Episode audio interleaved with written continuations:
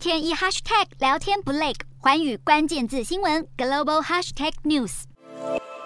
欧美国家相继爆发猴痘病毒传播链，新加坡也在六日出现首例本土病例，确诊者是一名四十五岁马来西亚籍男性，目前正在新加坡国家传染病中心接受治疗，病情相当稳定。而有三名密切接触者也正进行为期二十一天的隔离。新加坡卫生部声明指出，本次的感染与六月份境外移入病例没有关联，但也强调目前猴痘对大众的风险相当低。有鉴于猴痘疫情已经传遍全球，而其中有八成感染案例都出现在欧洲。世卫秘书长谭德赛发表声明，表示猴痘病毒目前迅速扩散的情况令人感到非常担忧。英国、西班牙与德国三国的通报病例都已各自突破一千例，属于全球出现猴痘的国家之中累计病例最多的前三名。而世卫也警告，许多国家并没有落实猴痘病毒裁剪，因此各国恐怕存在更多未获通报的隐藏确诊者。目前世卫紧急会议虽然暂定在七月中旬，不过随着猴痘疫情起伏，也不排除提早召开。